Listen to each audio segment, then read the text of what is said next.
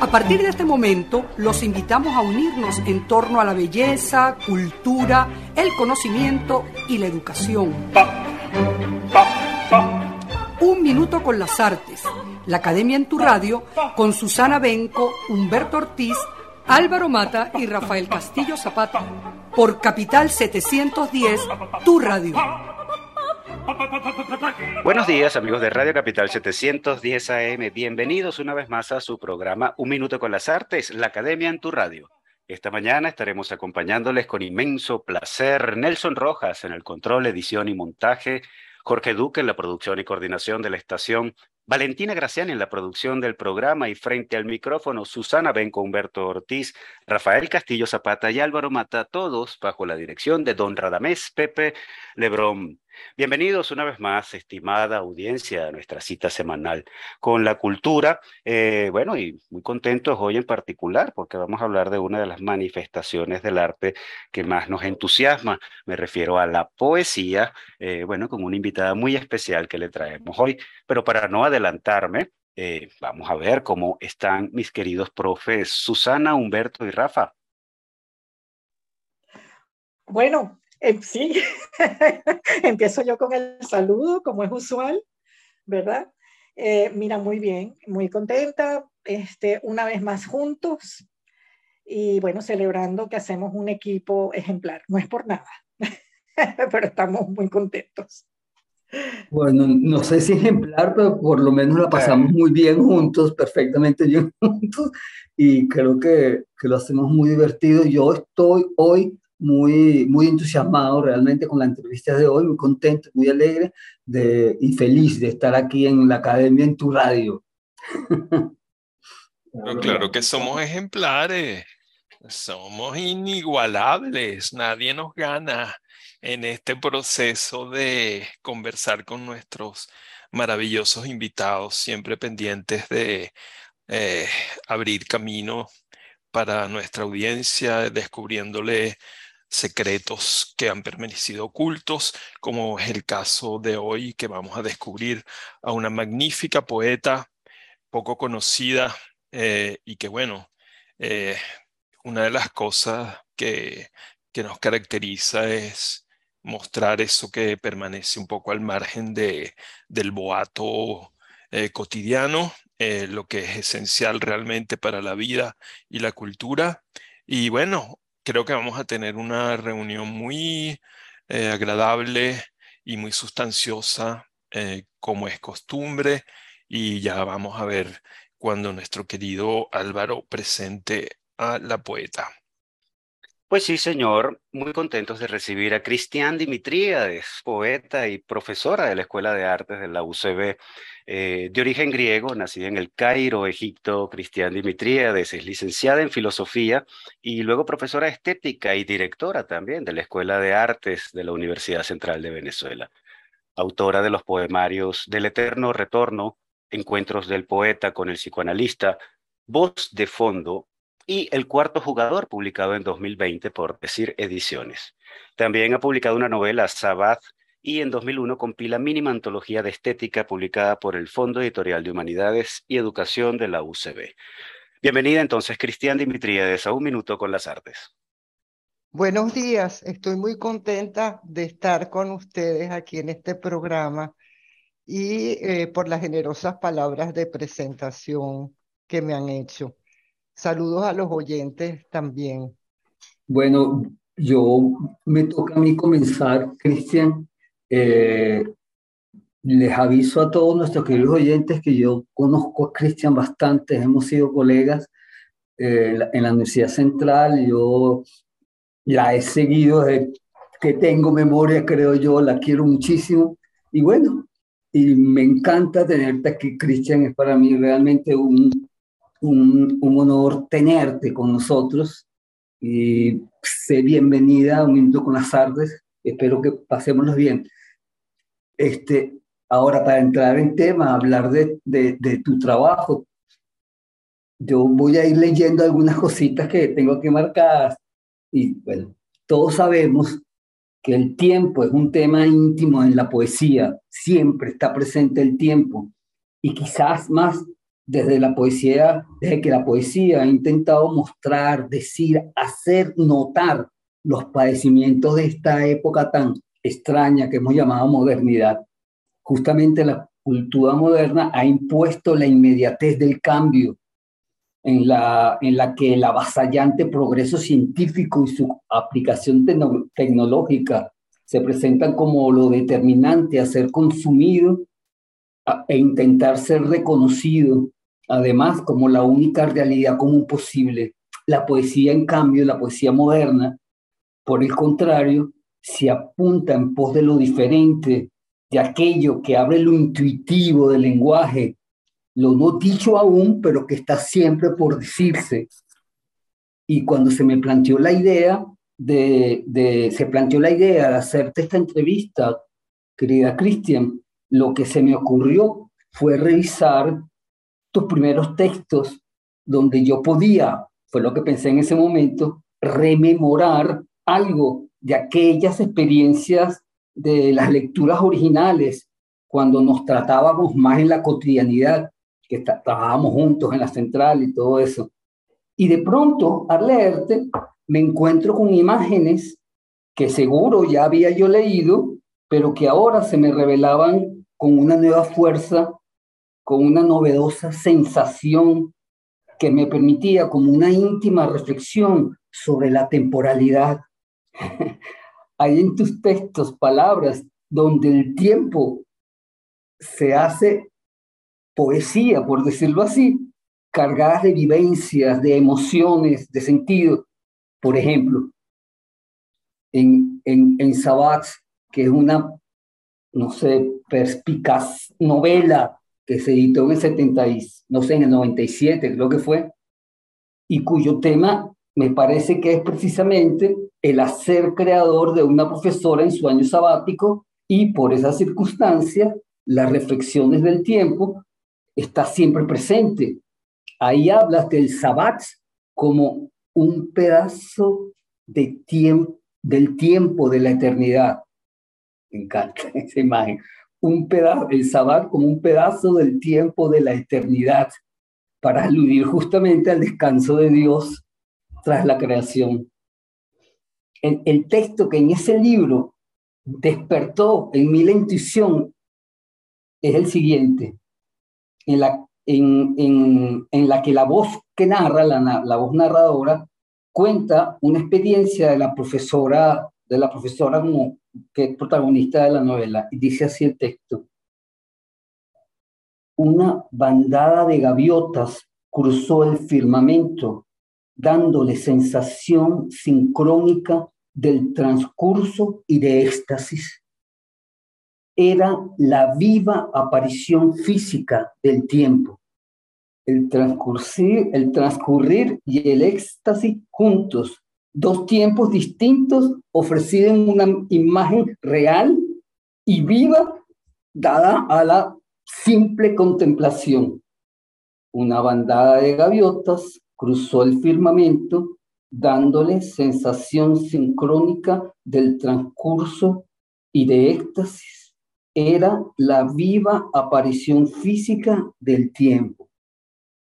Imagen clara del tiempo. Y ahí, con esas palabras, se me abrió una certeza, una de esas intuiciones que dan sentido a las variantes cosas que, que, que en apariencia parecen distintas. Y me pregunté, ¿cómo se muestra el tiempo en la palabra de Cristian? Y yo em, se me empeñé en esa lectura y busqué entonces el primer poema de tuyo, que justamente se llama Del eterno retorno, aludiendo justamente a esa noción nichana que tanta polémica ha causado entre los seguidores de la lineal temporalidad de la modernidad, el eterno retorno de Nietzsche. Y justamente en ese poemario leo, este soy yo, me quedé en algún lugar del tiempo que se mira y que me mira. Otra experiencia de tiempo, hecha afecto, hecha, no sé, espacio interior, hecha patos, no sé si llamarlo así. ¿Qué lugar es ese en el que reconozco incluso yo haber estado, como es esa movilidad anímica que se mira a sí misma y que me compromete a mí en el mirar? Me hice esa pregunta.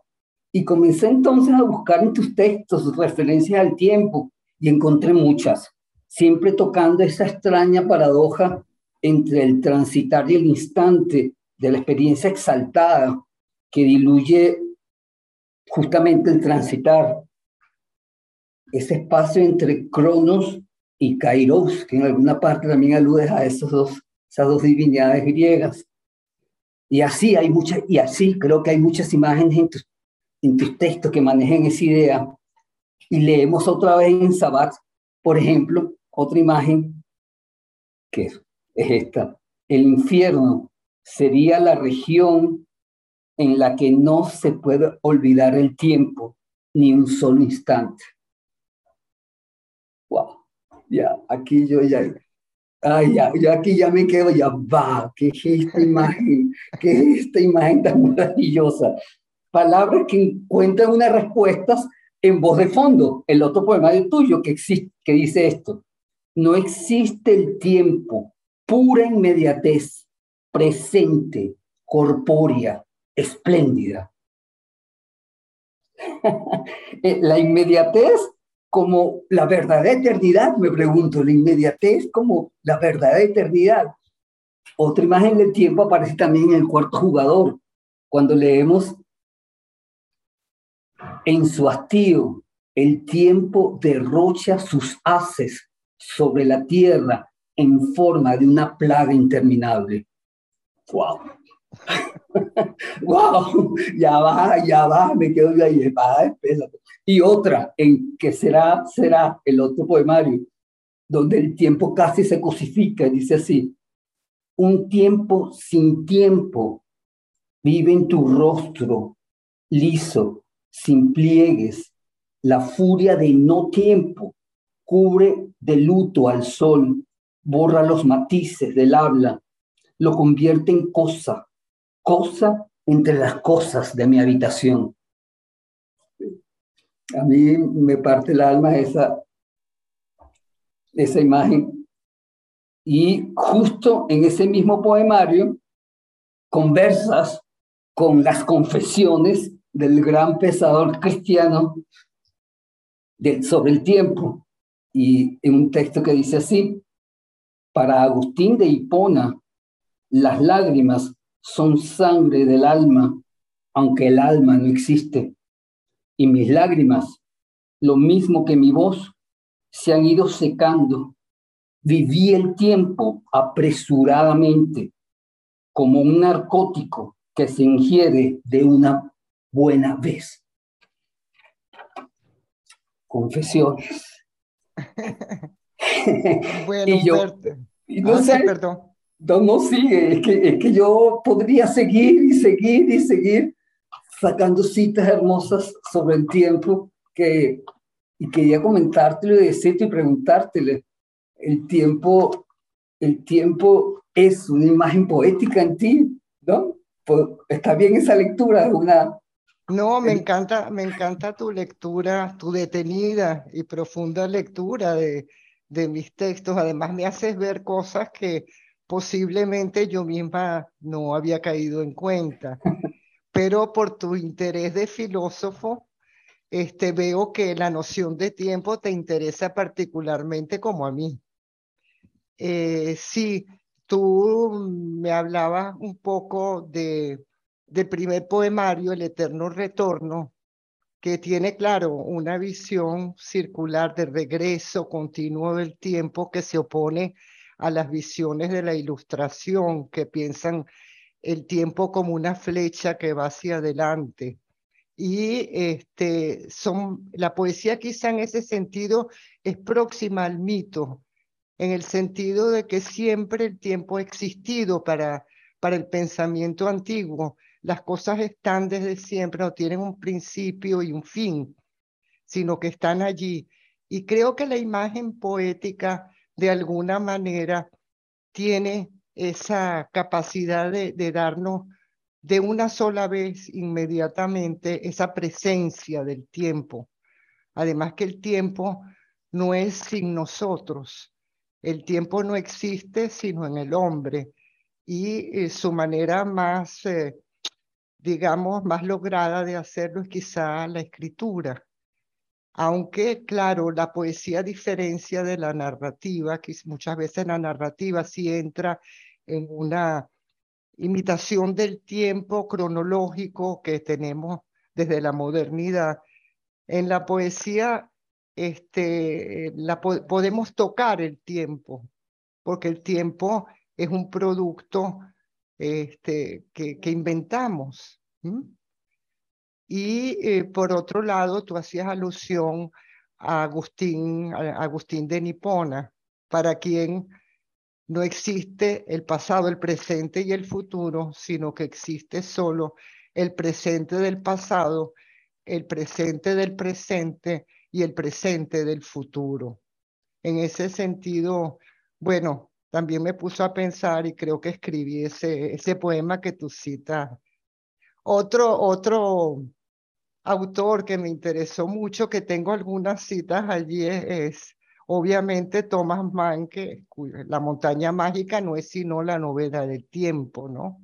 Una novela donde, este, pero eh, eso quizá aparece más en las partes de prosa.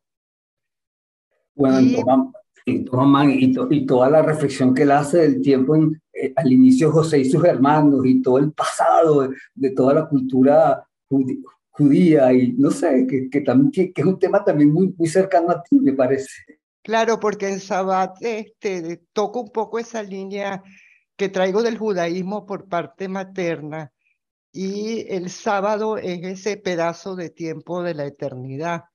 Es, eh, para ellos es eso, ¿no? Es salirse eh, y, entrar en el tiempo divino. Y bueno, yo lo, jugué mucho con Sabat, Sabat, el año sabático de, la profesora, etc. Eh, bueno, esa es una novela, un intento, yo no sé, yo no creo que yo soy novelista, pero aproveché, tiene muchos rasgos biográficos también, recuperando lo que yo sabía de mi familia, y bueno, en esta lectura, Sabat me hizo casi una, una narración, lo voy a decir, más cercana a la poesía que a la novela, te lo juro. ya va, pero es que Sabat, cada, cada, cada capítulo que es pequeño, es todo un capítulo que habla de, de emociones y sutileza y temporalidad de esas emociones. Y no sé, me, me pareció un poemario como los demás poemarios, te lo juro, Cristian. Esta lectura que hice este, esta vez de, Sabat, que me encantó. Me enamoré de Sabat. Ay, qué bueno. eh, sí, bueno. Eh.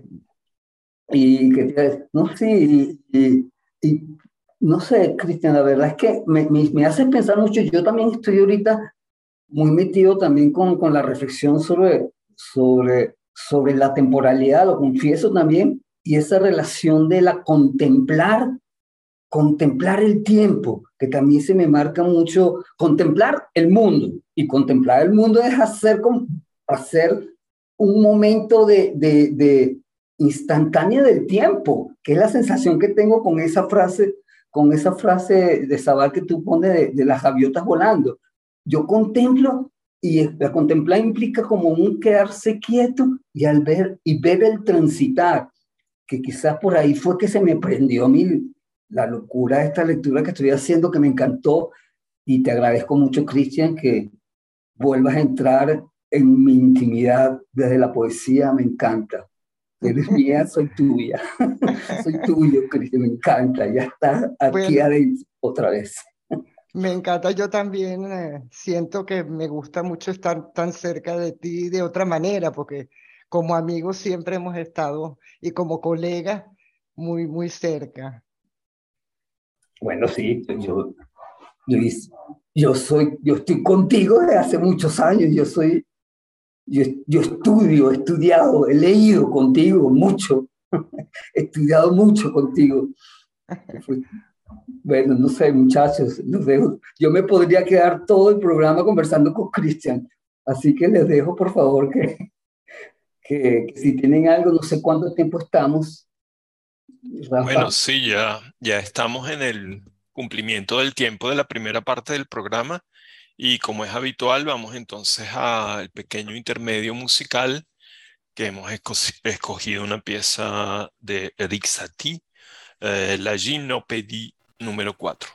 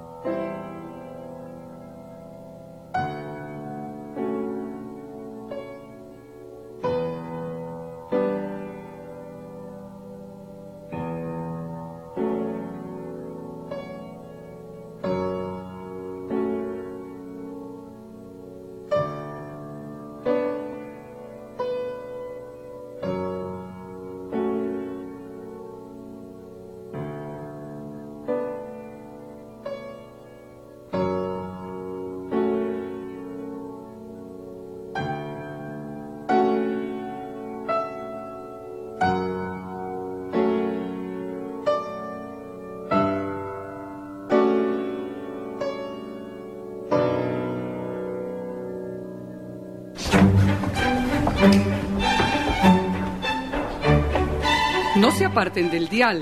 Ya regresamos en Un Minuto con las Artes.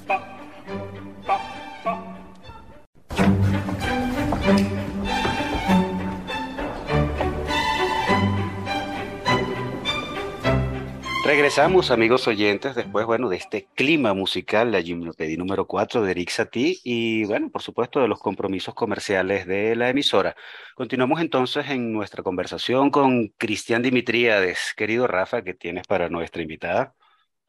Sí, bueno, la, la escena que abrió nuestro querido amigo Humberto con esa reflexión sobre el tiempo es infinita y obviamente necesitamos tres programas para seguirla planteando, desde la poesía de, de o desde la poesía de tantos poetas, ¿no? Eh, a mí, escuchándolos hablar sobre el tiempo, ese no era mi tema, pero esa, mm, ese leitmotiv del tiempo en la poesía y en la novela de, de Cristian, eh, Sabat, la idea del pedazo del tiempo de la eternidad, ese trozo de tiempo que escapa al, discurrir o al devenir, me hizo pensar un poco en la relación que tenían los románticos de Jena con lo absoluto, lo absoluto como lo inalcanzable, lo inapoderable, y que la única forma de acceder a lo absoluto era lo fragmentario, lo que no es absoluto, ¿verdad? El absoluto en, un, en una imagen, por ejemplo, ¿verdad? El famoso concepto de bits. Quizás la poesía también está muy ligada al relámpago de la impresión de un momento, de un instante, y esa es la experiencia más intensa de la poesía, la imagen como revelación. Eh, obviamente la, poesía de Cristian está llena de revelaciones, es una poesía muy filosófica.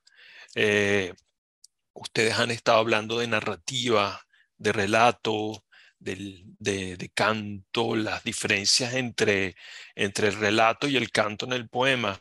Eh, en el, pórtico que escribe Victoria de Estéfano a voz de fondo, dice lo siguiente, la poesía no solo canta, la poesía narra, la poesía pone en escena, la poesía medita, reflexiona, de ese reflexionar por contraste y contraposición, que es otro recurso de dramatización, surge la poesía de rasgos aforísticos.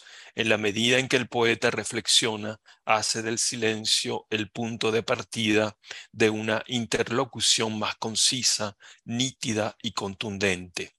La poesía de Cristian Dimitriades está muy alejada de cualquier tentación de hermetismo.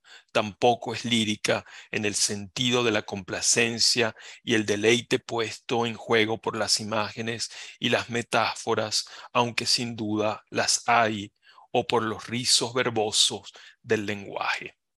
Es decir, bueno, la poesía de, como dice Victoria, y, y el hecho de que yo cite esa, mm, ese pórtico de victoria a la poesía de Cristian Dimitriades reunida en voz de fondo, eh, me permite también hacer un señalamiento importante que es el vínculo afectivo entre Cristian y Victoria.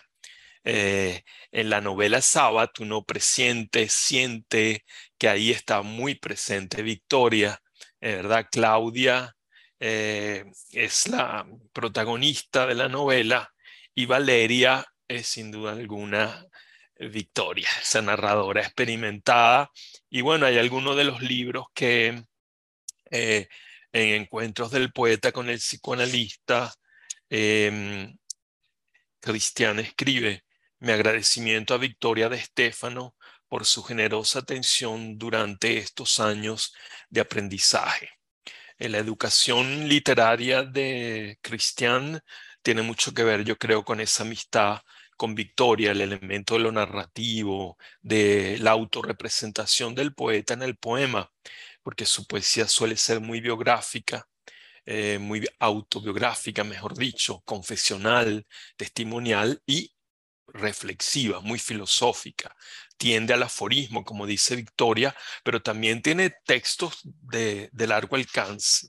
Yo cuando presenté a, eh, insinué la presencia de, de al, intervenir al principio del programa, hablé del secreto bien guardado que es su poesía en el contexto de la literatura contemporánea en Venezuela, es decir, cómo la figura de Cristiano está tan presente eh, y como suele ocurrir, eh, esa, esa marginación es injusta y un poco es el momento de empezar a, como se dice, a remunerar esa injusticia eh, leyéndola. Y una parte del programa, eh, la intención de este programa es alentar a la lectura de sus poemas.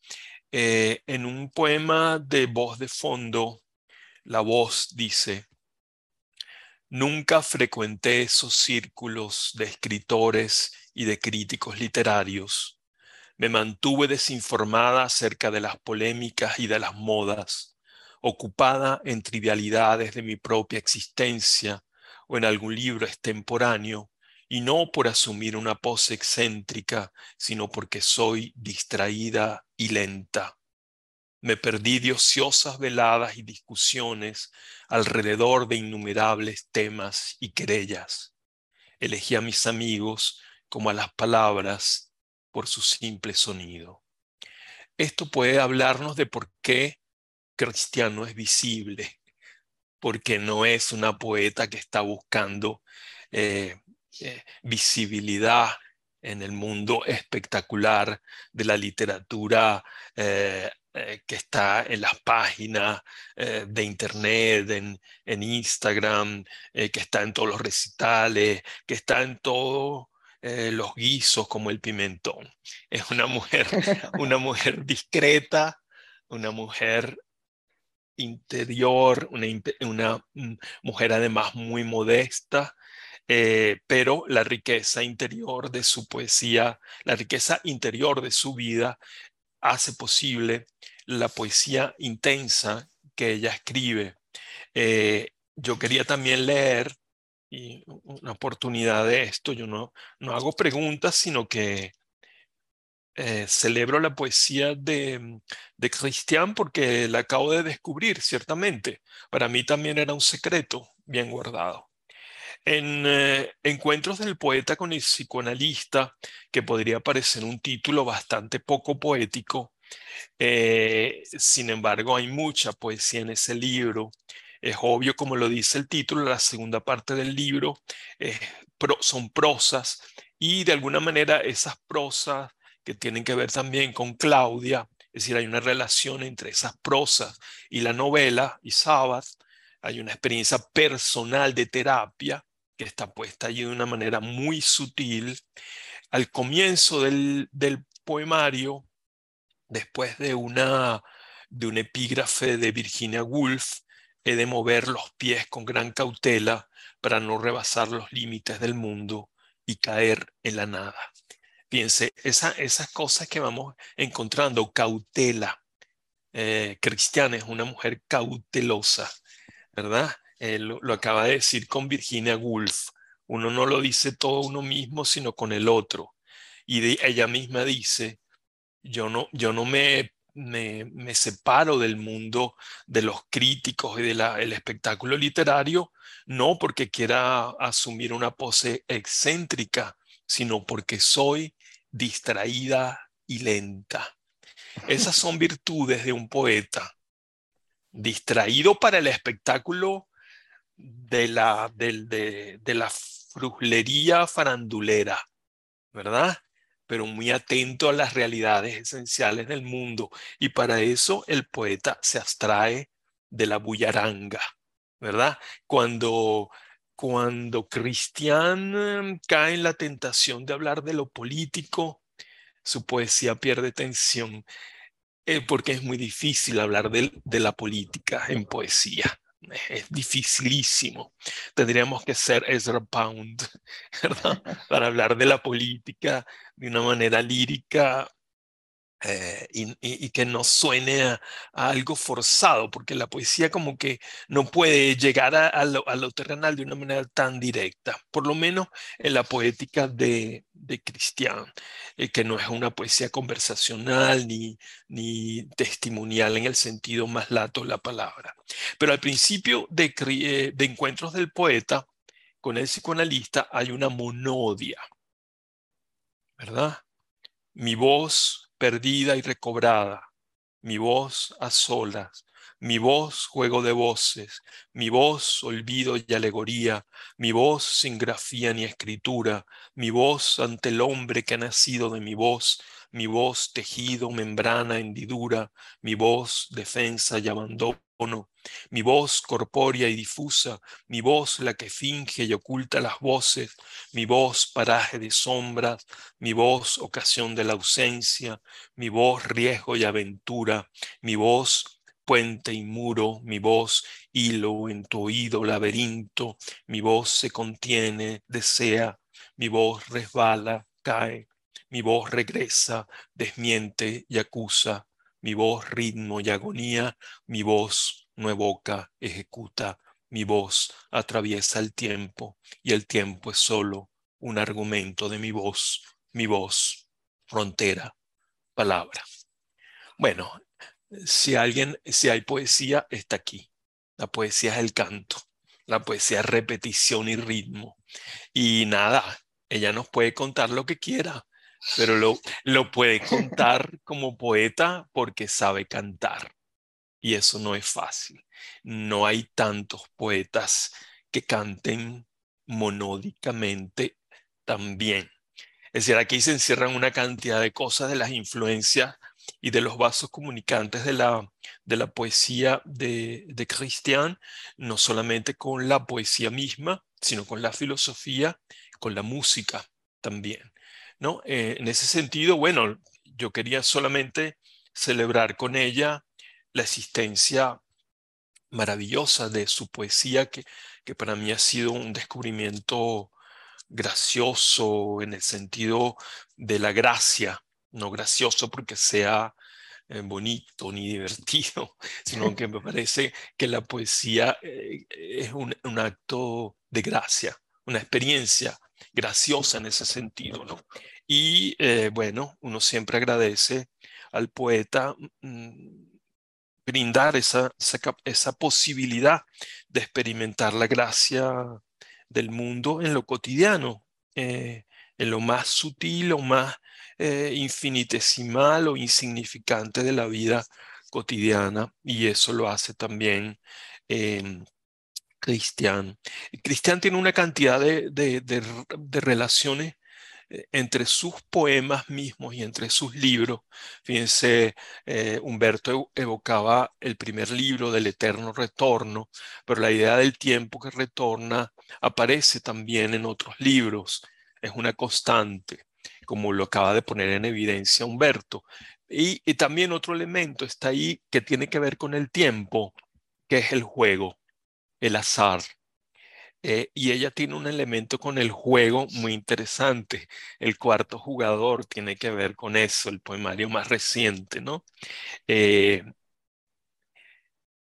eh, un filósofo del lenguaje escribió alguna vez, la vida eterna solamente le pertenece a quienes viven en el presente, pero yo vivo esta eternidad rota, fragmentada, en constante huida. Ah, bueno, eh, bueno, eh, háblanos, como esta cosa está como muy solemne, ¿verdad? este, bueno, tú puedes decir lo que tú quieras ahora, Cristian, pero si necesitas un empujoncito para decir algo, háblanos del bridge y tu relación con el bridge. ¿Cómo se vincula esa relación con el juego y la poesía? Bueno, este, toda mi familia que viene del Medio Oriente eh, son jugadores, o sea, han sido jugadores, mis tíos, excelentes jugadores de bridge. Eh, mi esposo también jugaba mucho bridge, me trató de enseñar muchas veces, pero eh, me regañaba mucho, yo no tenía mucha paciencia, pero sí sé digamos, las claves elementales de, del juego. Sin embargo, en la figura del muerto en el bridge me llamó muchísimo la atención porque la usa también Lacan en cuanto a que eh, la figura como, como figura contraparte del psicoanalista, contraparte del analizado. Y este, pensé en el lector. Eh, el, el, muerto para mí era aquí quien te interpreta, porque la escritura eh, siempre necesita ese complemento, ¿verdad? del lector que o te niega o, o, te, te continúa, pero también te puede tachar. Pero él es el que al final este, construye ese todo con el escritor, ¿verdad? Y con la palabra.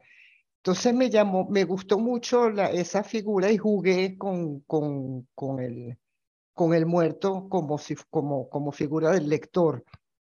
Eh, por otro lado, eh, el azar, claro, el azar que está presente en el juego me, llama mucho la atención y sí me gusta, a mí me gustan en cambio los juegos más rápidos que el bridge, como el póker, me gusta eh, el, el 21, blackjack, son juegos que, que donde uno siente que quizá uno no juega para ganar, pero esa emoción de cómo poner todo sobre una mesa, eh, bueno, es parte que, que me interesa. No, no, soy gran jugadora, pero, pero me interesa.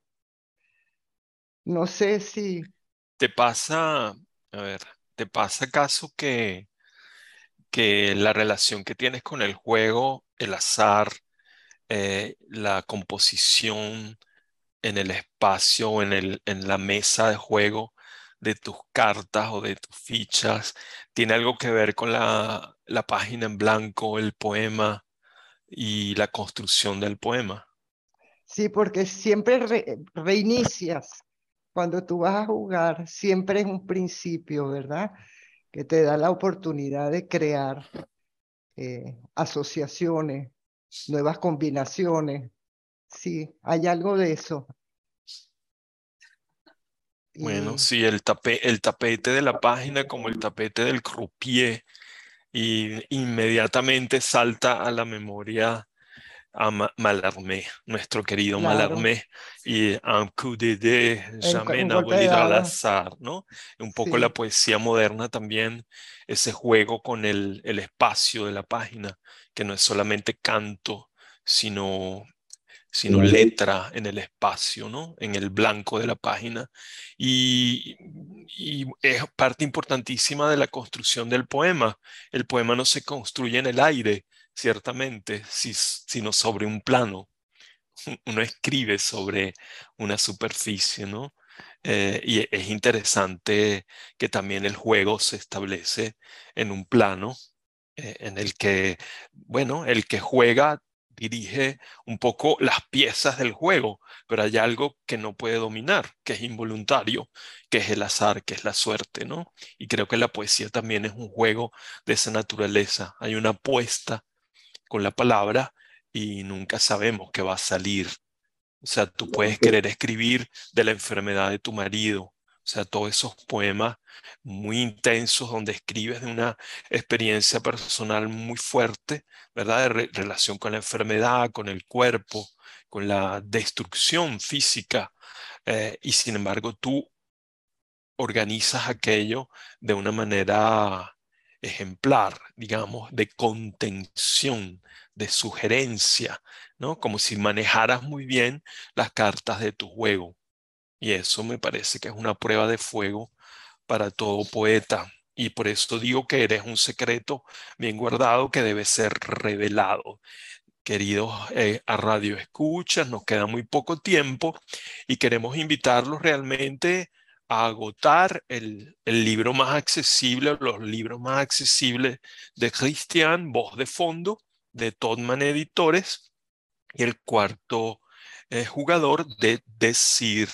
Por favor no dejen de explorar esta poesía, van a experimentar momentos de, gracia que no, vienen mal en medio de la, del horror cotidiano que vivimos. Y es para nosotros realmente un privilegio contar entre nosotros a una poeta de esta altura, de esta modestia, de esta profundidad y nada, somos felices de estar, de ser vecinos de barrio, de cristianos, que nos las encontramos en la panadería. Y, y bueno, qué alegría que, que, podamos convivir con personas así eh, en, un, en, un, en, una ciudad que no siempre eh, es hospitalaria y, agradable. Eh, y esas personas como Victoria Estefano, somos todos vecinos. Este es un barrio muy interesante. Esta zona de Cebucal, Los Palos Grandes, algo pasa aquí. Y bueno, es un, está llena de, de amigos, poetas, narradores. Y nada, somos privilegiados y queríamos solo compartir con ustedes este hallazgo. Y espero que, creo que parece que mm, ya no hay tiempo para seguir adelante y, me están diciendo, párate ya, no dejaste hablar a los demás. No dejaste hablar a nadie. Eh, a mí me quedaron un montón de preguntas en el tintero, pero bueno, amigos oyentes, como vieron, el entrevistado de la segunda parte de nuestro programa de hoy fue Rafael Castillo Zapata. Fue él que habló hasta por los codos, se quejaba de mí, pero no paró de hablar. Pero Así no importa. Gracias. querida Cristiana, muy contentos. Bueno, eh, me encanta también conocerte y bueno, otro día tendremos oportunidad quizá físicamente de, de conversar. Claro que sí, no invitamos a Rafael y podremos conversar. Lo dejamos afuera, aunque me encantaron sus observaciones. la segunda visita. La segunda parte del programa, Susana, la parte dos que tenemos que hacer, lo hacemos tú y yo. Exactamente. A mí también imite. No, ni, ni, ni, Humberto, ni Humberto ni yo venimos para la, segunda programa. Equitativos son. Bueno, Cristian, de todas maneras, un gran placer haberte tenido con nosotros. Queríamos agradecerte por esta conversa. Igualmente. Gracias a ustedes. Un gran beso, Cristian. Beso. Estupenda conversación con Cristian Dimitriades, a quien agradecemos por habernos acompañado esta mañana en Un Minuto con las Artes, la Academia en tu radio. Y bueno, ya para cerrar, vamos con nuestra acostumbrada agenda cultural. Sí, Susana Benco, por supuesto, pero vamos a darle una vuelta esta vez a la agenda porque tenemos una muy buena noticia eh, desde el interior del país, desde Santa Cruz de Mora, Estado Mérida, que ya habíamos reseñado hace un par de semanas en nuestra agenda, pero tenemos aquí a su director, o pues al creador de esta galería, con quien Susana va a conversar en este segmento. Susana. Encantada de tenerte, Néstor, en la sección Agenda Cultural del programa. Hace unas dos o tres semanas reseñé la apertura de la Galería Extramuros, una galería que diriges, que se trata de un nuevo espacio en Santa Cruz de Mora, en el estado Mérida. Cuéntanos acerca de su importancia en la región y cuál será su perfil. Bueno, eh, buenos días. un saludo a todo al equipo que allí trabaja. Eh, bueno, la Galería Extramuros, ya el solo hecho de haber sido creada en un lugar de provincia, en un pueblo apartado de, las, de los grandes centros cosmopolitas, donde acostumbramos ver este tipo de, de espacios, ya la hace especial. Lo hace un hecho emblemático, un hecho, digamos, pionero en este aspecto. Eh, la galería tiene va a tener un, impacto muy fuerte, ya que Santa Cruz de Mora se encuentra en lo que podemos considerar un, un circuito cultural que va desde Mérida hasta Bailadores y también impacta fuertemente en, las comunidades circunvecinas, al Valle del Motíes. Eh, la galería, eh, el hecho de, aproximar obras de artistas relevantes como lo que, que contamos hoy día en, ese, en esa exposición, eh, esa aproximación a, la gente de provincia es sencillamente un salto cualitativo eh, en, cuanto a la apreciación de la obra de arte por parte de las comunidades que, habían estado, digamos, como marginales en cuanto a este, a este privilegio. Y, y esto va a, bueno, se va, se va a, ir consolidando en la medida que las actividades de la, de la, de la galería se vayan eh, desarrollando a través de diversos recitales, de diversas conferencias, eh, visitas mm, guiadas, porque aunque porque la galería, a pesar de ser su principal motor, las artes visuales, también pretende ser un tremendo impulsor, digamos, más allá de sus propios muros, más allá de su propio recinto, de otras actividades de carácter cultural. Ese, digamos, va a ser el impacto que a la larga este, este proyecto va a, a desarrollar. Una información sin duda importante para nuestros oyentes. Quiero darte las gracias, Néstor Ali, por darnos estos minutos de tu tiempo y mucho éxito en esta iniciativa. Hasta pronto. Así es. Muchísimas gracias, Susana. Muchísimas gracias, Néstor, Ali Quiñones, por este contacto. Y muchísimas gracias a ustedes, amigos oyentes. Pues de esta manera hemos llegado al final de su programa Un Minuto con las Artes, la Academia en tu Radio, transmitido por Radio Capital 710 AM. Estuvimos acompañándoles con inmenso placer en el control de estudio, edición y montaje, Nelson Rojas, en la producción y coordinación de la emisora Jorge Duque en la producción del espacio, Valentina Graciani y un gusto compartir con ustedes, como siempre, Susana Benco, Humberto Ortiz, Rafael Castillo Zapata y Álvaro Mata, todos bajo la dirección de Radamés Pepe Lebrón. Invitamos a la audiencia a seguirnos en Instagram a través de arroba un minuto con las artes, por nuestra plataforma web www.unminutoconlasartes.com y por nuestro canal de YouTube Un Minuto con las Artes. Nos escuchamos el próximo miércoles. Y hasta aquí, un minuto con las artes. La invitación es para el próximo miércoles a las 9 de la mañana por Capital 710, tu radio.